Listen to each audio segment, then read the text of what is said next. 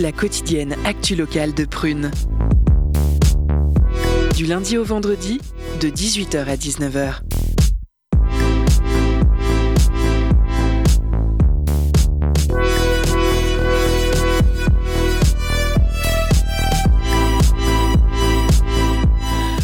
Chers auditeurs, auditrices, c'est un plaisir de vous retrouver.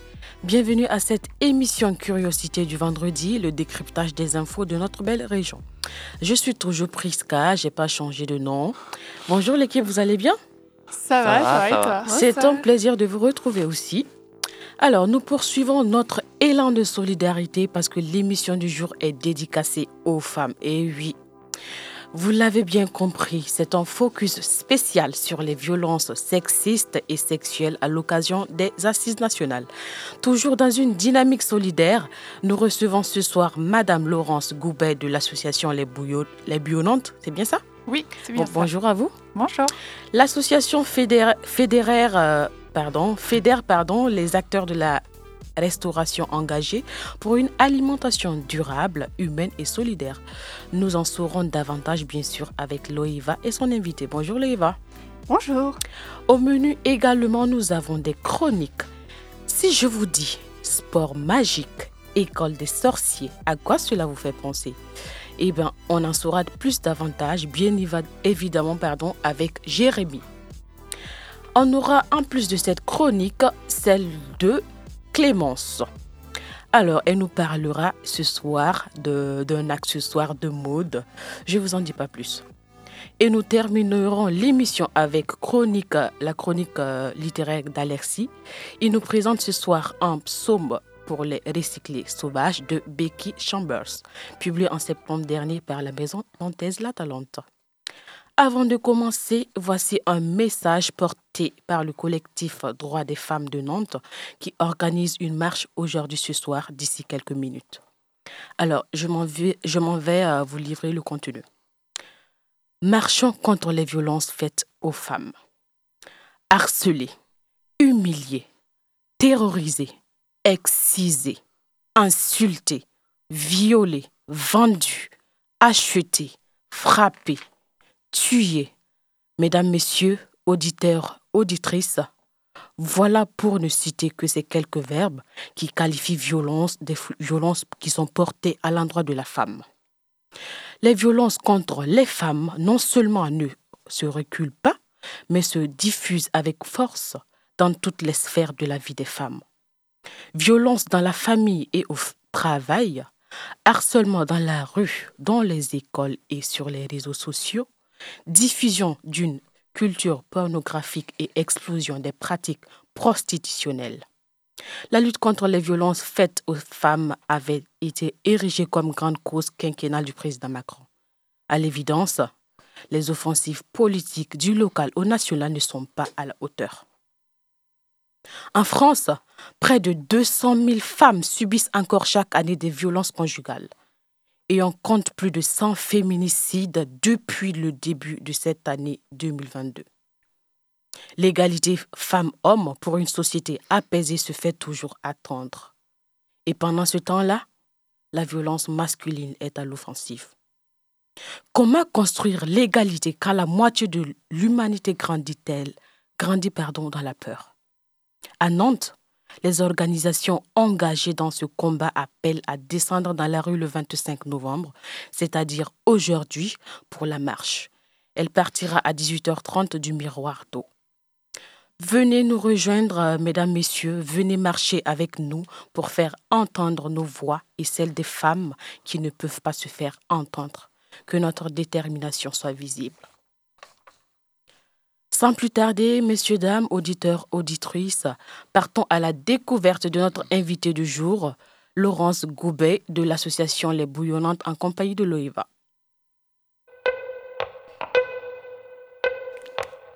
Curiosité.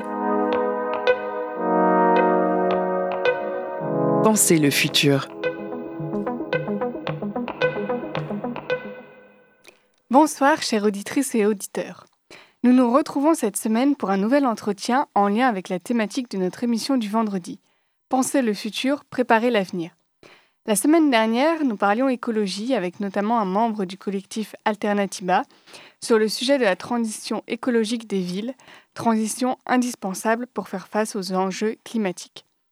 Le thème de l'entretien de ce soir sera à nouveau l'écologie, puisqu'à ce sujet, nous aborderons le sujet de l'alimentation, un secteur qui doit également transiter impérativement mais vers un modèle plus durable.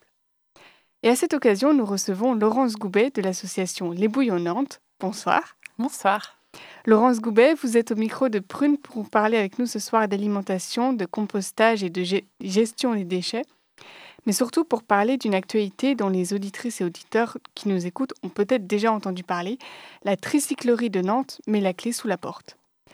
Alors pour rappel, créée en 2016, la tricyclerie est une coopérative nantaise qui collecte à vélo remorque les déchets organiques pour en faire du compost et sensibilise ou sensibilisait peut-être les entreprises et les écoles aux vertus du compostage et au traitement des déchets verts. À la suite de l'annonce de dépôt de bilan de la tricyclerie, un appel à mobilisation a été lancé à l'initiative des membres de votre association Les Bouillonnantes. Il y a notamment une lettre de demande de soutien qui a été signée par plus de 100 professionnels et adressée à Johanna Roland. Ma première question pour vous, Laurence Goubet, où en est rendue cette mobilisation? Y a-t-il eu un retour sur la lettre qui a été faite? La mairie s'est-elle prononcée sur la question? Alors oui, il y a eu un retour. Euh, on a été reçu euh, par euh, l'élu aux déchets, Maëlle Copé.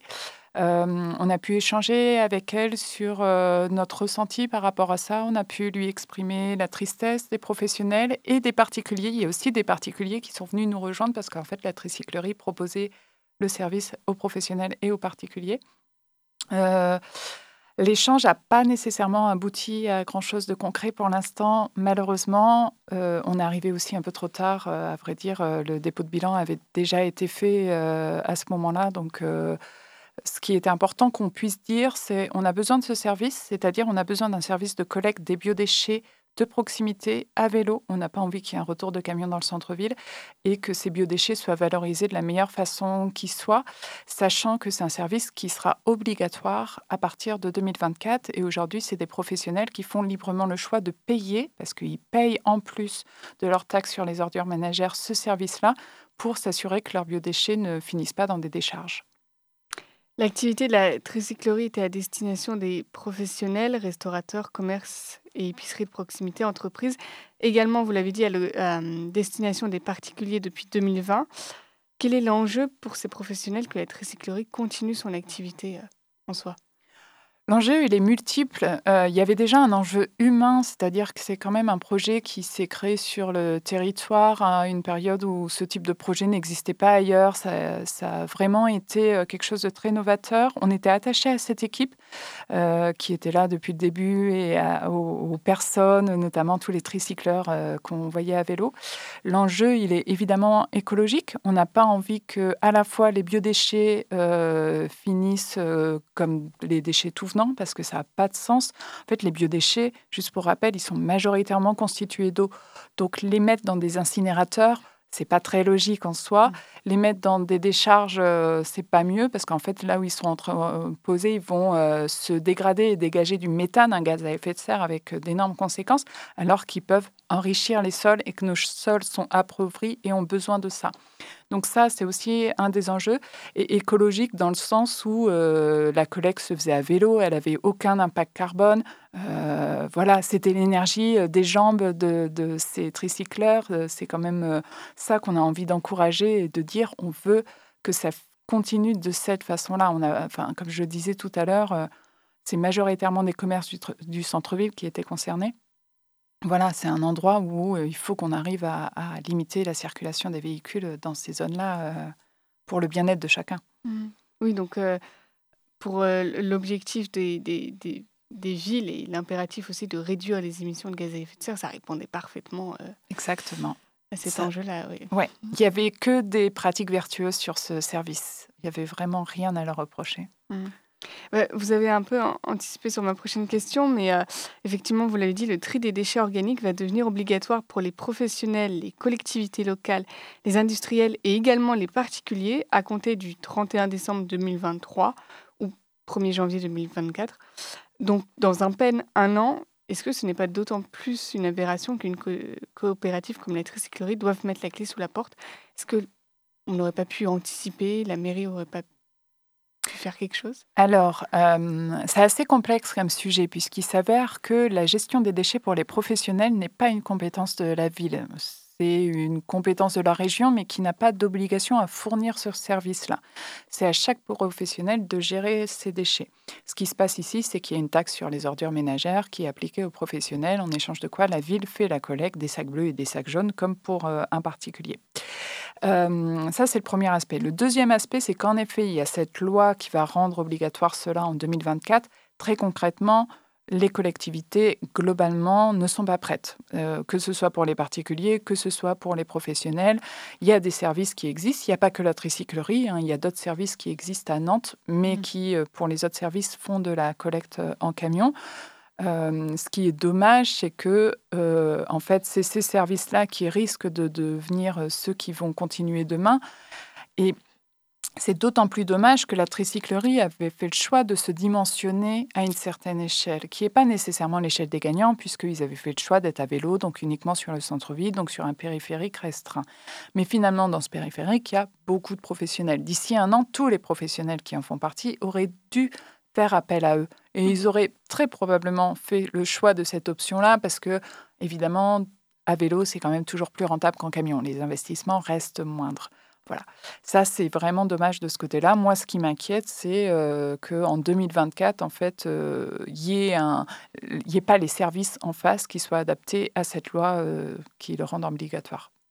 Et quelle solution, alors, face à, cette situation Est-ce qu'il va y avoir un repreneur, peut-être Alors, on sera à la fin du mois. Donc, comme dans tout dépôt de bilan, il y a un commissaire-priseur, etc., qui est passé et qui a évalué le la valeur de cette entreprise. Et on sait qu'il y a deux entreprises au moins qui se sont positionnées, deux entreprises nantaises qui travaillent sur le compost.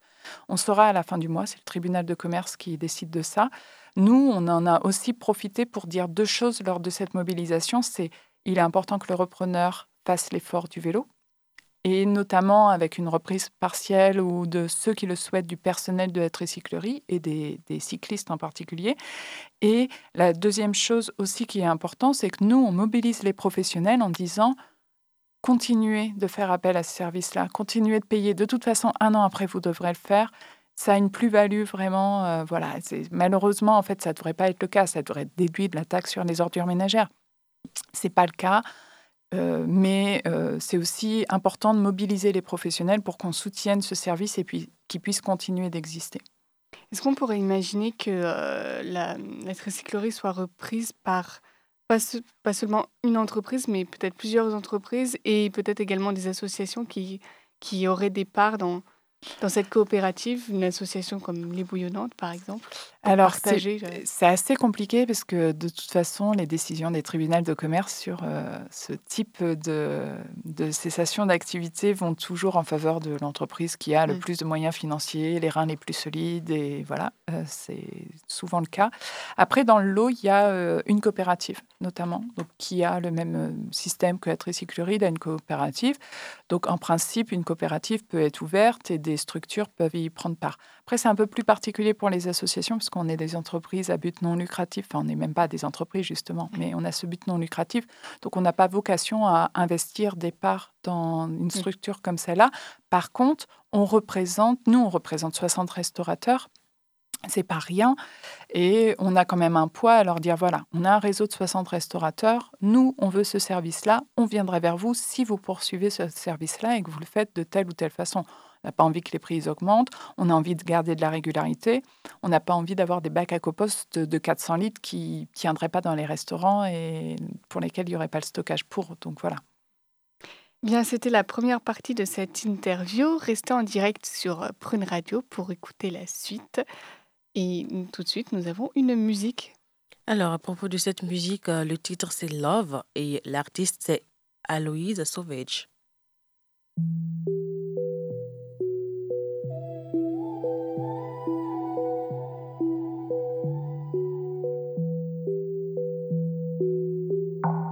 Cris dans la porte ont tué les messes, boss. C'est violent, ça prend tout l'espace. T'as mis le feu dans mon cœur, tu me laisses là. Mais je sais pas, marcher sur les braises, moi, pars pas.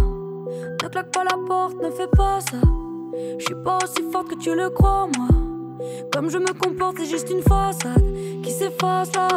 J'aurais jamais pensé devenir un problème. Moi j'aurais dû t'écrire des milliers de poèmes. Je veux pas regarder partir la seule que ma poème. Mais qu'est-ce que c'est crade quand s'écrasent nos fantasmes? Je veux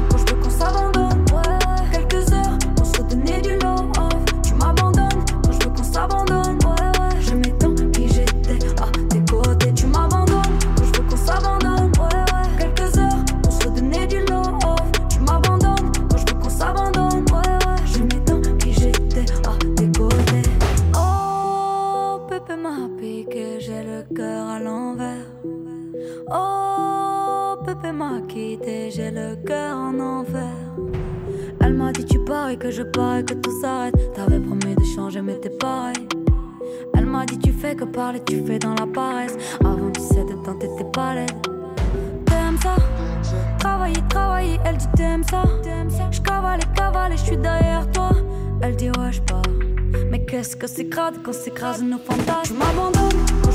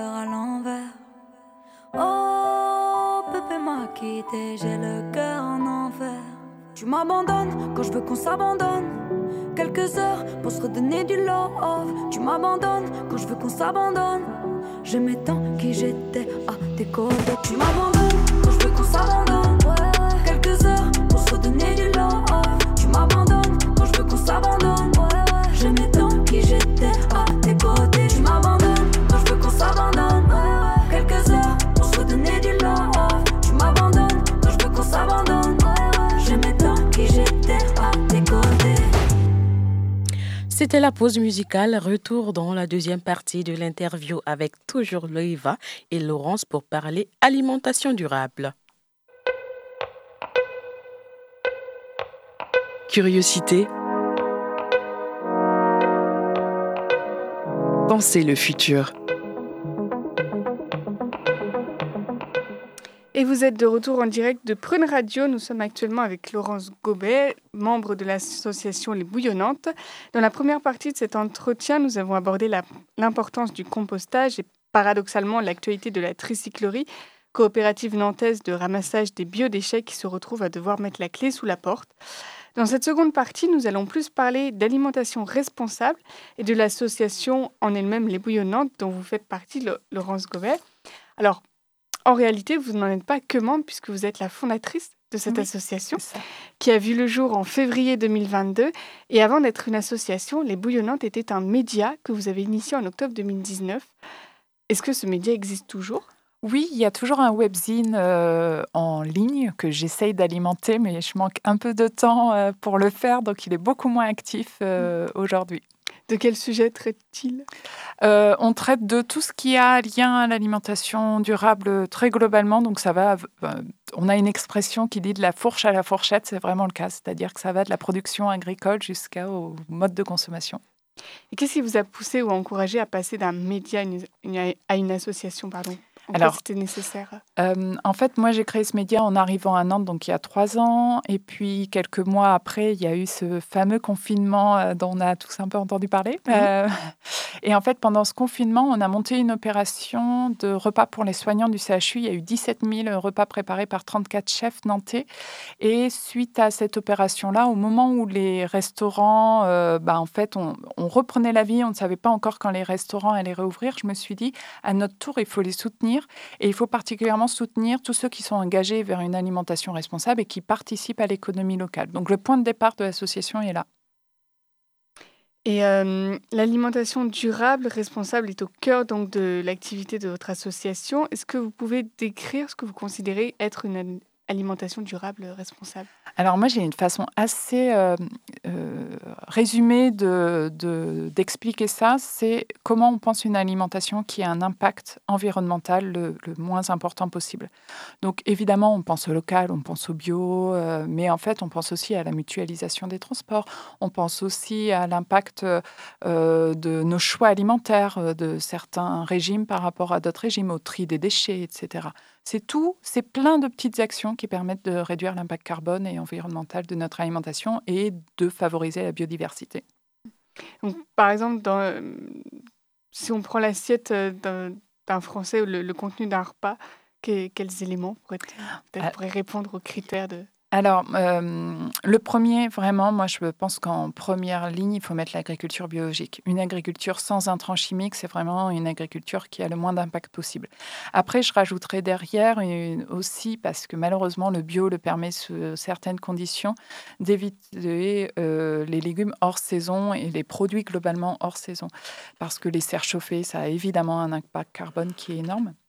Ensuite, euh, il y a tout de favoriser le végétal, même si on ne dit pas qu'il ne faut plus manger de viande, on dit qu'il faut manger de la viande de meilleure qualité, de la viande élevée en plein air, dans les meilleures conditions possibles. C'est nécessaire, l'élevage à plein de niveaux. Euh, les prairies sont des puits de carbone importants, donc euh, les prairies, elles sont entretenues par l'élevage. Donc on ne dit pas ne manger plus de viande, par contre, manger moins pour manger de la viande euh, locale, de race locale et euh, élevée en plein air. Oui, il y a une différence à manger un steak qui vient de la ferme à côté de chez nous à un steak qui vient euh, de l'autre bout du monde. Oui, même il faudrait quand même vérifier que la ferme à côté de chez vous, la vache mm. est, dans des bonnes en extérieur et élevée dans des bonnes conditions. Donc l'objectif de, de, votre association est de proposer des alternatives ou de favoriser des alternatives déjà existantes qui souhaitent venir remplacer l'agriculture industrielle, les aliments venant, on l'a dit, de l'autre bout du monde, ou produits avec une utilisation massive de, pesticides. Euh, mais quels, ont les, quels intérêts ont les professionnels à adhérer à l'association alors, ils le font avant tout parce qu'on partage les mêmes convictions. C'est déjà des professionnels qui sont engagés dans cette démarche-là. Malheureusement, en école hôtelière, etc., euh, les notions, en tout cas euh, il y a quelques années, j'espère que ça s'améliore aujourd'hui, ces notions-là d'alimentation durable, de saisonnalité euh, n'existent pas. Donc, ils ont aussi besoin d'avoir accès à de la ressource. Moi, je leur partage ça. J'essaye aussi de créer beaucoup de mise en relation entre les producteurs et les restaurateurs. Ça, c'est une grosse partie des actions de l'association. Et puis, ils ont besoin que leurs efforts soient valorisés. Donc, l'association les aide à valoriser leur engagement. Et concrètement, comment ça, se passe si un professionnel, restaurateur, chef, pâtissier souhaite adhérer à, votre association? Il doit signer la charte d'engagement, mais est-ce que cela suffit pour qu'il puisse adhérer? Alors, il y a un questionnaire, en fait, on n'est pas un label, donc il n'y a pas un contrôle qui est fait, un peu volontairement. Euh, par contre, il y a un questionnaire qui est envoyé où il répond sur comment il travaille et l'idée, c'est d'accompagner les professionnels engagés ou souhaitant s'engager. Donc, on prend aussi les personnes qui se disent bah, Moi, je veux aller vers cette démarche-là, mais je ne suis pas encore complètement abouti. Et en fait, de se dire bah, C'est pas grave, on est un collectif de restaurateurs, on va se partager de la ressource, on va animer, on va amener euh, tout ce qu'il faut derrière pour vous aider à aller vers, euh, de plus en plus vers cette démarche-là. Et donc, ils remplissent un questionnaire et après, il y a un conseil d'administration, tout simplement, qui euh, valide ou non l'adhésion du professionnel.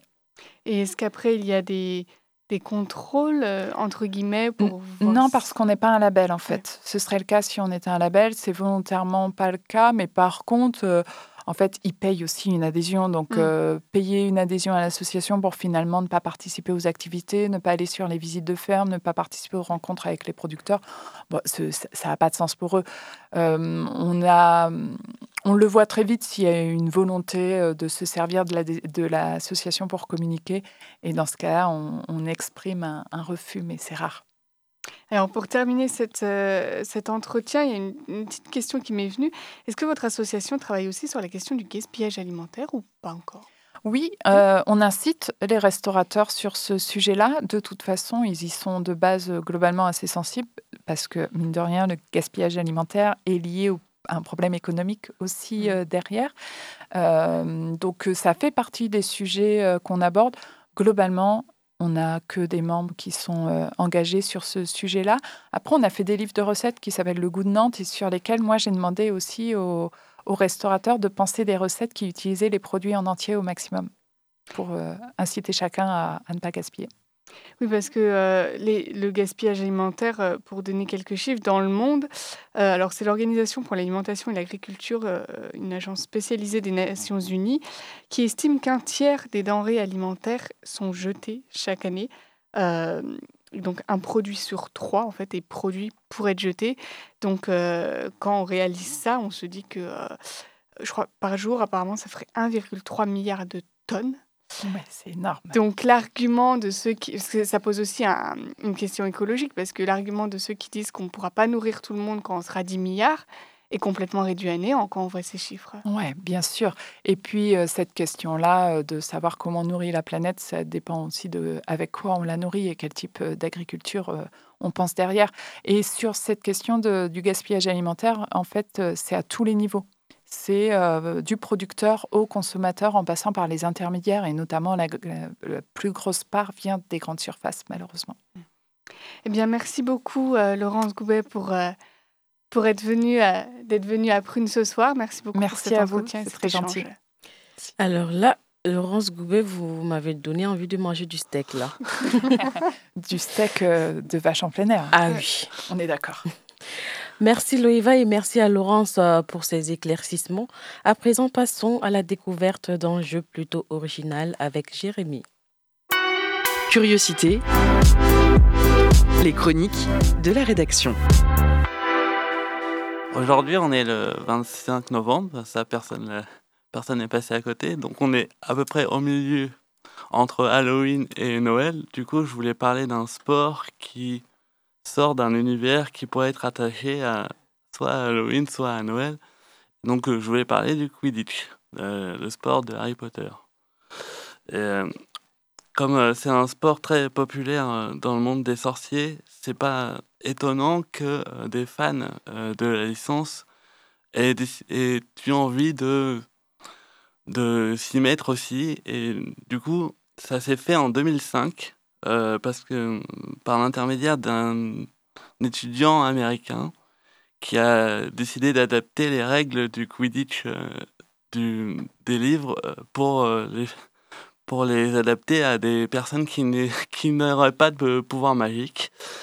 Et en 2007, il y a eu le premier match qui a opposé deux universités américaines. Euh, pour ce qui est de la France, c'est à, Nantes, ici, que un des premiers clubs a vu le jour en 2011. Et c'est euh, aussi des membres de ce club qui ont, qui ont organisé le premier, euh, un des premiers tournois français. Et un an plus tard, les éléphants de Nantes, c'est le nom du club, ont participé à la première compétition européenne. Donc c'était un peu des, des pionniers. Et euh, les éléphants de Nantes euh, continuent encore de voler, enfin d'essayer de voler en tout cas à, à, côté de, au stade du Petit Port, à, côté de la fac.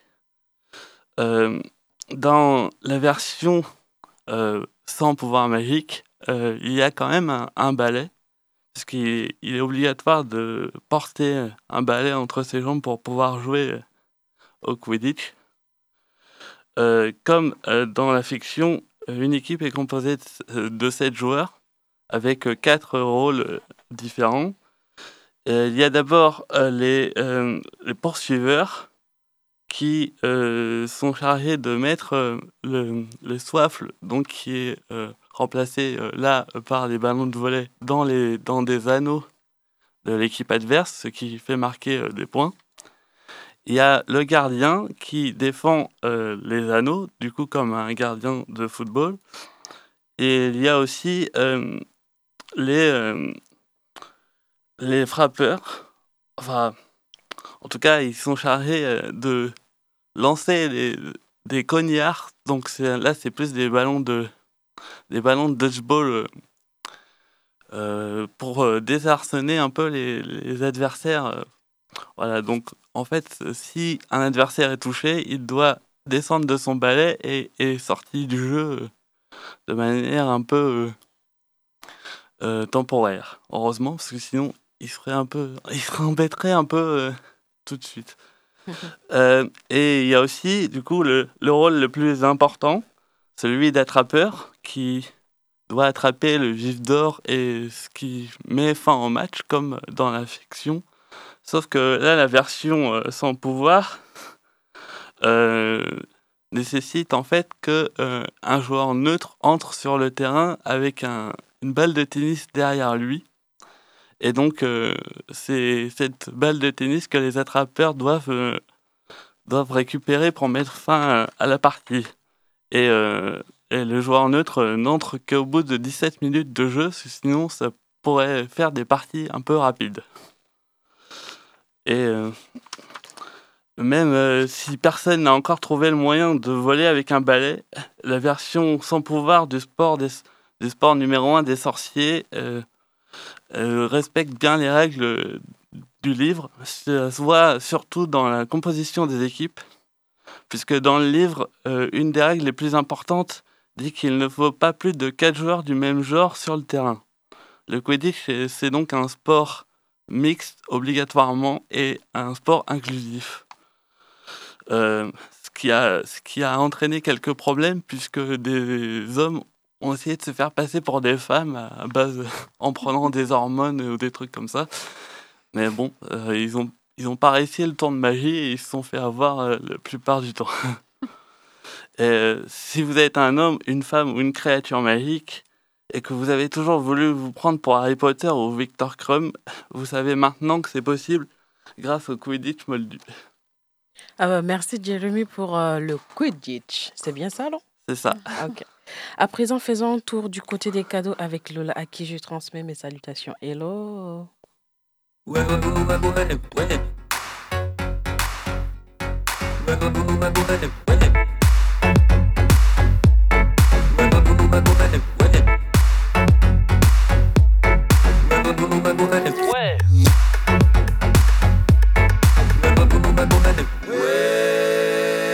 La pause cadeau.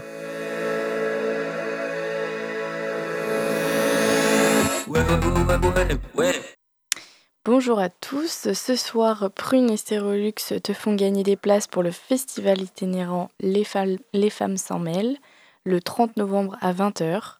Le festival est dédié à la création musicale féminine avec l'arénaise Laetitia Sheriff en solo et son folk rock écorché, la voix magnifique de la libanaise Nadine Rouri et les paysages folk électro-jazz de la mystérieuse italienne Marta Del Grandi.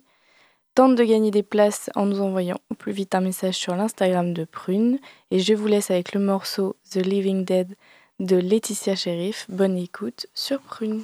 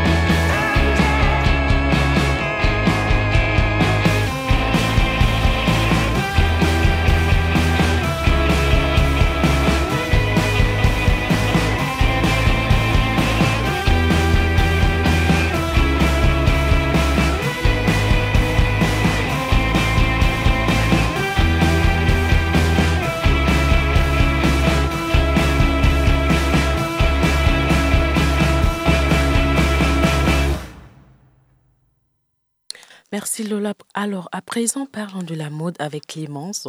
Elle nous parle d'un accessoire qui est généralement lié à la femme. Découvrons-le avec elle. Curiosité. Les chroniques de la rédaction. Chers auditeurs, chères auditrices, bonsoir. Dans le cadre de la journée contre les violences faites aux femmes, j'ai décidé de vous parler ce soir de la mini-jupe et de son essor dans les années 60. Il se trouve que la mini-jupe se révèle être bien plus qu'une simple déclinaison d'un modèle de jupe parmi tant d'autres. En effet, elle est bien plus qu'un vêtement et révèle être un véritable état d'esprit. Bien avant le débat entre le crop top et la fameuse tenue républicaine française qui déborde nos représentants de l'État dès que les beaux jours reviennent, la mini-jupe a elle aussi secoué 60 ans auparavant les esprits, comme l'avait fait le bikini dans les années 40. L'histoire de la mini-jupe de la mini-jupe, pardon, commence par une styliste britannique devenue une icône, Mary Quant. Afin de bien comprendre ce bouleversement culturel causé par ce petit bout de tissu raccourci, il faut rappeler qu'à l'époque, les femmes portaient des jupes longues et que le point culminant de l'indécence était de montrer, deviner, ses genoux. C'est pourtant pendant ce siècle conservateur qu'une femme, Mary Quant, a osé braver les interdits. Née à Londres en 1934, Mary Quant s'intéresse très jeune à la mode. À 21 ans, elle ouvre un petit café, une petite échoppe boutique appelée le Bazar. Lieu alternatif mêlant concert de jazz, bar et boutique de vêtements. Elle s'y met à fabriquer ses propres vêtements qu'elle vend le lendemain en boutique. Ce sont des pièces simples d'école Claudine, avec des matériaux moins coûteux, tels que le jersey, le coton, le tweed, le nylon et même le PVC. Dans sa petite boutique, afin de séduire ses clientes, elle décide de raccourcir les, de raccourcir les jupes qu'elle vend et nomme sa création Mini-Jupe en référence, pour l'anecdote d'ailleurs, à la voiture Mini dont elle était une grande fan. Le nom de la Mini-Jupe vient donc euh, d'une voiture initialement.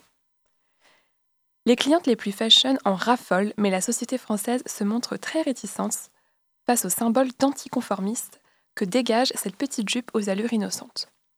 Xavier Chaumette, historien de la mode, écrit d'ailleurs je cite, Les années 50, ce sont des années vraiment très madame, très chic, très noire, très stricte, dont cette jeunesse va commencer à faire sa mode. Mais une mode qui n'existe pas dans les magasins en fait. Ils se mettent dans les quartiers populaires et ouvrent les boutiques.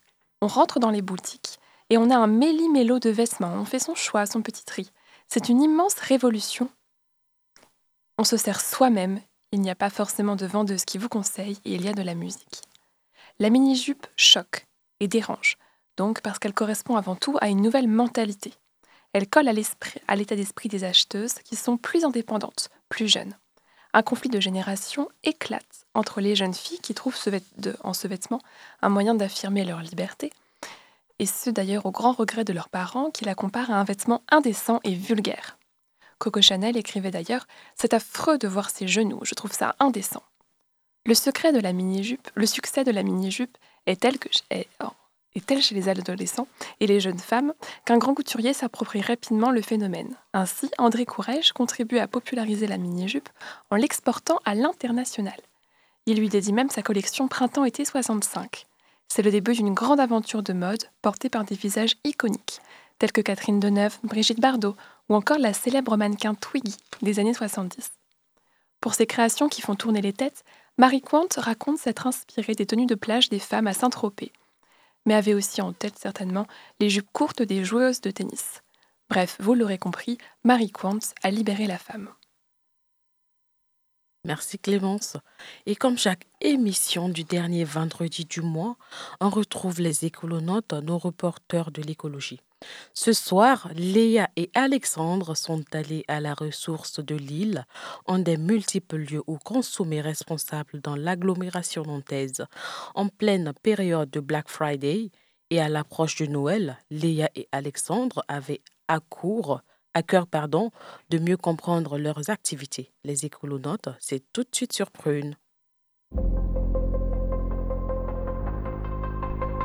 Curiosité reportage.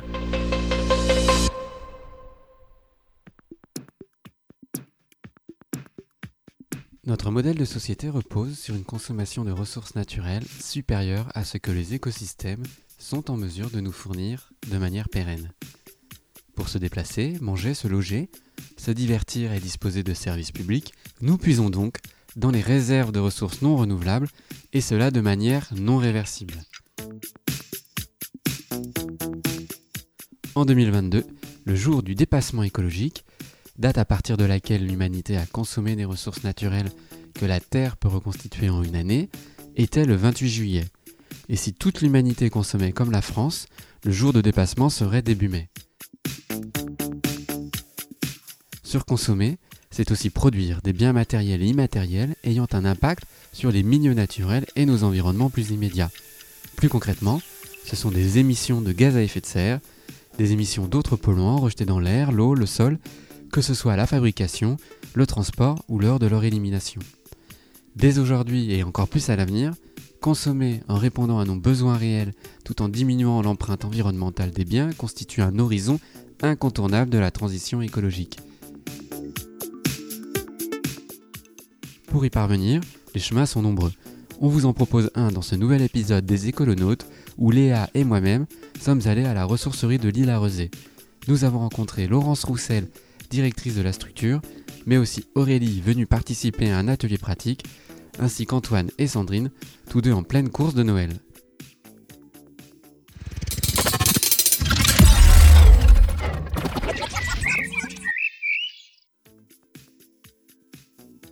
En 2021, près de 787 tonnes d'objets valorisés par la ressourcerie grâce au comptoir des dons et la récolte en déchetterie. Quel type d'objets trouve-t-on ici? Alors on va trouver euh, tous les objets du quotidien, tout ce qu'on peut retrouver dans une maison, que ce soit des bibelots, des jouets, des livres, CD, DVD, l'univers de la maison, tout ce qu'on retrouve dans la maison. Vous revendiquez vous adressez à un large public, au-delà d'un cercle d'initiés. Quels sont les profils des personnes qui fréquentent la ressourcerie? Et on se demandait, est-ce que ce sont les mêmes personnes qui donnent et les mêmes personnes qui achètent?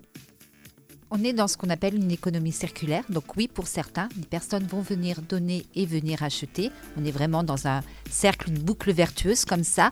Et puis pour d'autres, non, c'est vraiment que de l'achat. Et nous, on tient une vraie mixité de clientèle et toucher un petit peu tous les segments de clientèle. On approche des fêtes de Noël. Il y a le Black Friday, symbole de l'hyperconsommation, véritable vendredi noir pour la planète. Pour contrer ce dernier, vous contribuez au Green Friday. Pouvez-vous nous expliquer comment et en quoi le Green Friday fait écho aux activités de la ressourcerie? Nous, on s'inscrit vraiment dans le développement durable. On va euh, être attaché à réduire au maximum l'utilisation des matières premières. Et tant qu'un objet peut vivre, peut être, euh, continuer sa filière de réemploi, on va travailler dessus. Et le Green Friday, concrètement, comment la ressourcerie y contribue? On fait euh, cette année euh, deux clins d'œil. Un clin d'œil important avec une exposition d'un créateur qui vient régulièrement se fournir chez nous et qui va exposer euh, des œuvres qu'il a fabriquées à partir de composants électroniques. Et puis, on, a aussi un focus sur tout ce qui va être matériel IFI, pour proposer une, une vente seconde main IFI de haute qualité auprès de notre clientèle. Votre participation au Green Friday n'est pas votre seule action de sensibilisation, parce que ça fait, partie de votre ADN. Vous organisez par exemple des ateliers de relooking de petits mobiliers ou de customisation de vêtements. Que cherchez-vous à transmettre par ce type d'action qui va au-delà de la vente d'objets sauvés de la déchetterie?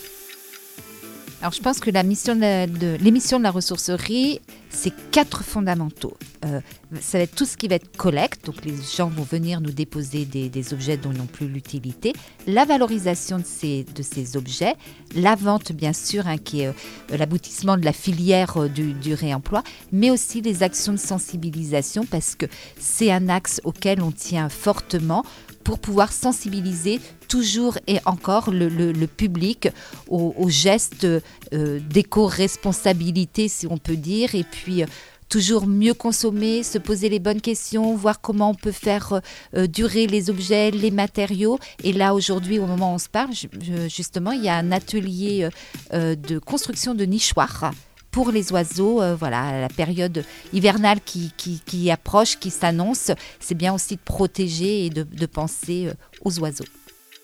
En tant qu'association, vous faites partie de l'économie sociale et solidaire. Comment se traduit la dimension solidaire euh, dans vos activités? Alors, il y a plusieurs axes. Le premier axe, il va se traduire concrètement auprès du grand public par l'intermédiaire des prix pratiqués à la ressourcerie. Hein. Je pense qu'on est très attentifs à être aussi une partie de la réponse à la baisse du pouvoir d'achat, aux difficultés rencontrées par tous les publics euh, actuellement et de maintenir des prix relativement bas, enfin des prix justes pour que chacun puisse venir euh, s'équiper. Au niveau de l'économie sociale et solidaire, un axe aussi qui est important, c'est qu'on n'a pas d'actionnaire. On est une association de loi 1901. Tout l'argent qu'on peut euh, gagner par l'intermédiaire de nos ventes, de nos actions de sensibilisation, sont réinjectés dans l'association. Et euh, du coup, tout l'argent sert au projet euh, pour les salariés, mais aussi pour l'investissement, pour mieux travailler. Pour qu'on se rende bien compte de la dimension du site, combien de salariés et de bénévoles permettent de faire vivre la ressourcerie de Lille? Donc actuellement, on est à peu près une quarantaine de, salariés, un peu plus d'une trentaine de salariés en emploi pérenne, CDI, en, emploi de droit commun, quelques emplois d'insertion et puis une dizaine de bénévoles actifs qui viennent aider euh, à l'activité de, la ressourcerie. Je disais, le site de la ressourcerie a été implanté à Rosé en, en décembre 2009, donc vous allez bientôt fêter vos 13 ans. On voit qu'il y a des nouveaux projets chaque année qui voient le jour. Récemment, c'était la mise en place d'un nouveau modèle de collecte avec la métropole. Quels sont les projets pour les années à venir? Alors, nos projets sont surtout centrés par la recherche d'un bâtiment foncier. On a une vraie problématique euh, foncière. Le bâtiment où est implantée la boutique est appelé à démolition dans les prochains mois, les prochaines années. Pour le moment, on n'a pas de plan d'atterrissage.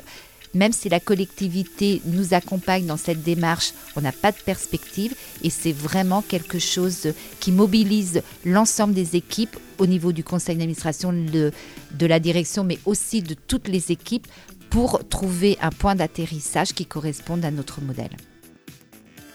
Est-ce que vous souhaitez rajouter quelque chose? Est-ce que vous souhaitez faire passer un, message aux auditrices et aux auditeurs de Prune? Les fêtes de Noël approchent un Noël responsable, c'est possible. On lance notre offre euh, jouet euh, cadeau de Noël le premier week-end de décembre. Donc euh, j'espère qu'on sera nombreux au rendez-vous. Merci beaucoup.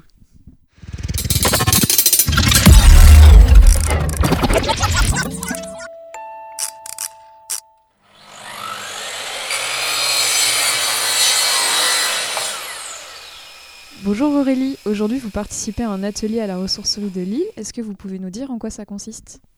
Bonjour, euh, effectivement je participe à un atelier euh, pour créer des nichoirs. Et l'idée c'est de confectionner son nichoir euh, soi-même de A à Z à partir de planches de bois, donc du coup de récupération, et d'utiliser du matériel à disposition pour pouvoir couper, visser, etc. Et faire son nichoir. C'est la première fois que vous participez à un atelier ici? Oui, et c'est même la première fois que je fais autant de bricolage. c'est ça qui vous a motivé bricoler ou est-ce qu'il y avait d'autres raisons pour lesquelles vous êtes venu? Euh, bah aussi, il y avait l'aspect euh, un peu associatif euh, du fait de participer du coup indirectement en payant pour cet atelier au financement de la ressourcerie et puis le fait de rencontrer du monde aussi. Bonjour Antoine, je vois que vous avez les mains pleines d'objets. Est-ce que vous pouvez nous raconter un peu ce que vous avez trouvé aujourd'hui? On est venu à la ressourcerie pour acheter euh, des, petits jeux pour euh, notre fils Jasmin. Et puis en plus, on profite de ça pour euh, faire des, acheter des décorations de Noël. Est-ce que vous venez souvent à la ressourcerie? Oui, on aime bien ça, ouais. De temps en temps, c'est sympa. Et puis des, fois, on fait aussi des donations de. Là, on vient de donner des vêtements. Mais oui, on vient, on vient régulièrement, ouais. Et vous fréquentez d'autres ressourceries? Ah non, euh, sur Nantes, euh, c'est la seule qu'on fréquente. Et pourquoi celle-là alors? Alors ça, j'en ai aucune idée. Euh, juste, on sait qu'elle existe et je pense, je sais, je pense que je sais pas où sont les autres sur Nantes. Bonjour Sandrine, aujourd'hui vous venez à la ressourcerie de Lille, qu'est-ce que vous avez trouvé? Je suis venue avec ma fille, donc on a trouvé même plein de choses pour Noël, voilà, des boules, des guirlandes, euh, des jolies boîtes, donc plein de décorations. Je vais pouvoir faire plaisir à ma grande fille. C'était la première fois que vous veniez? Euh, Non, nous sommes venus euh, plusieurs fois. Voilà, on vient toujours pour des occasions un petit peu particulières, quand il y a des ventes spéciales, pour des ventes de vêtements. on est venu voir aussi pour des meubles. voilà, donc dès qu'on a l'occasion, on vient. Et ça vous arrive aussi de donner des objets? De donner, non. Jusqu'à présent, on n'a pas eu l'occasion, parce qu'on est sur euh, Nantes depuis peu, qu'on essaie plutôt de, s'équiper. Quand on aura l'occasion, je pense qu'on donnera, mais pour l'instant, on est plus dans le fait de trouver pour nous, voilà, pour pouvoir s'installer à Nantes.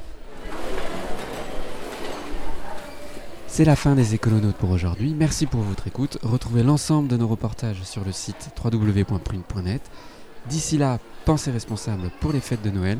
N'hésitez pas bien sûr à aller à la ressourcerie de Lille où il y aura très prochainement des ventes spéciales de jeux et de jouets pour toute la famille.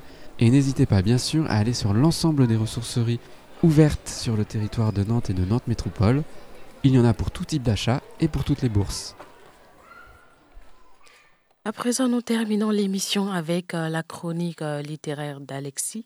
Il nous présente euh, euh, un psaume pour les recyclés sauvages de Becky Chambers. Alors, cette œuvre a été publiée en septembre dernier par la maison nantaise La, La Talente. Pardon. Curiosité. Les chroniques de la rédaction. Et oui, de retour dans cette chronique littéraire hebdomadaire euh, autour donc de la littérature, comme vous vous en doutez, et je vais vous parler d'un autre euh, livre de science-fiction. Cette fois-ci, hein, vous l'aurez peut-être compris, si vous écoutez de temps en temps cette émission, ça m'intéresse bien la science-fiction, j'aime bien ça. Et, euh, et notamment les livres qui sortent chez La Talente, euh, parce qu'ils font du super boulot et on les salue, on les remercie. La Talente, qui est donc une maison d'édition nantaise euh, historique, hein, qui a édité donc notamment les premiers livres de Pierre Bordage, mais aussi qui ont été les premiers à, éditer en français les livres de Terry Pratchett. Donc ils ont quand même un sacré pédigré. Euh, et donc, il continue comme ça à, sortir des, des- livres de, euh, de nouveaux auteurs ou autrices euh, qu'il faut suivre. Et c'est notamment le cas de Becky Chambers. Alors, Becky Chambers, elle a un an de moins que moi, voilà, et elle a déjà remporté beaucoup de prix internationaux avec sa littérature, et bravo pour elle. Et elle a beaucoup de talent. Donc, elle a écrit notamment une, une série qui s'appelle l'espace, enfin un premier livre qui s'appelle l'espace d'un an. Euh, qui fait partie de la série voilà les, voyageurs.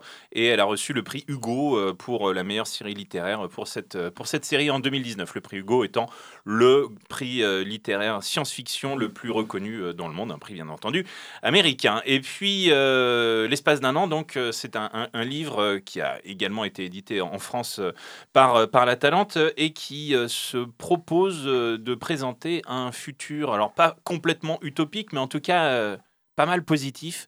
Euh, on parle souvent de, dystopie, euh, de futur euh, crépusculaire, sombre, voire de post-apocalyptique. Et là, là justement, l'idée de ce type de science-fiction, et c'est relativement récent, enfin ça revient, c'est justement de proposer un, futur bah, en fait assez positif et de plutôt dire bah, on va peut-être réussir à se sortir les mains de la merde et on va y arriver à faire ce... enfin pourquoi pas et, ce...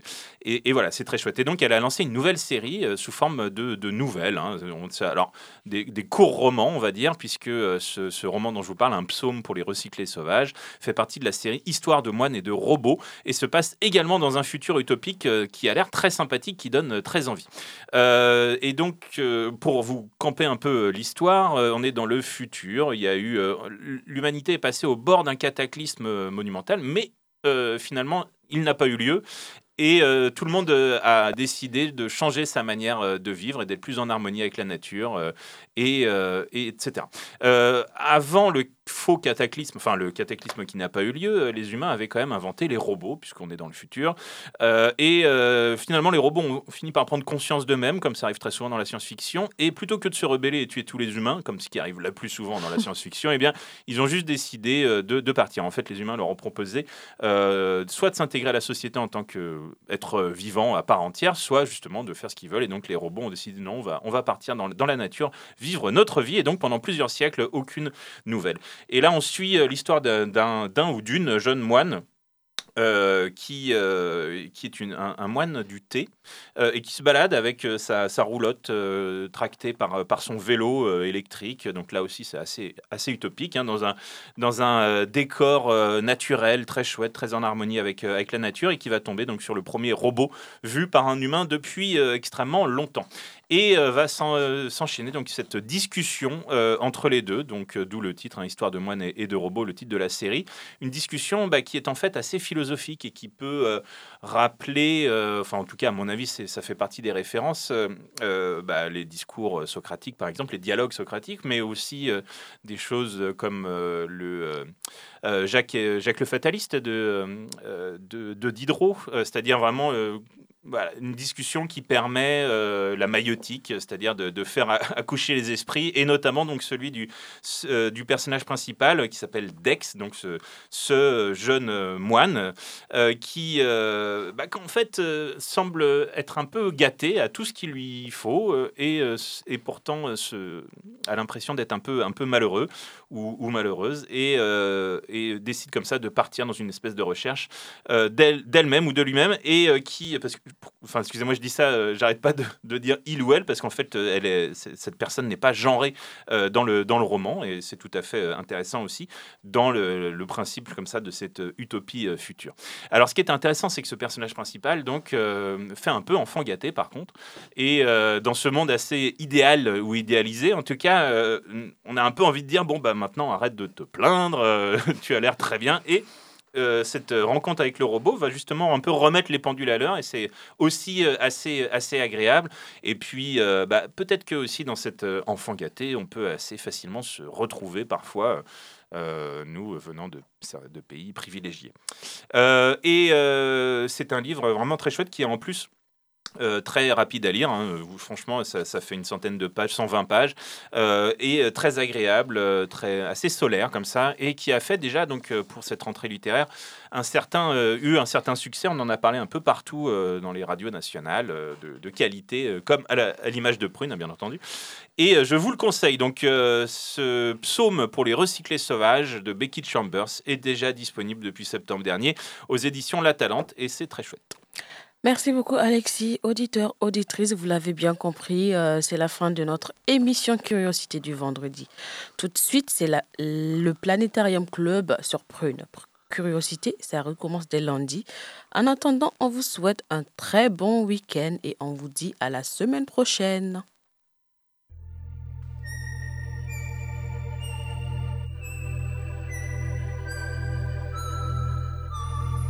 Curiosité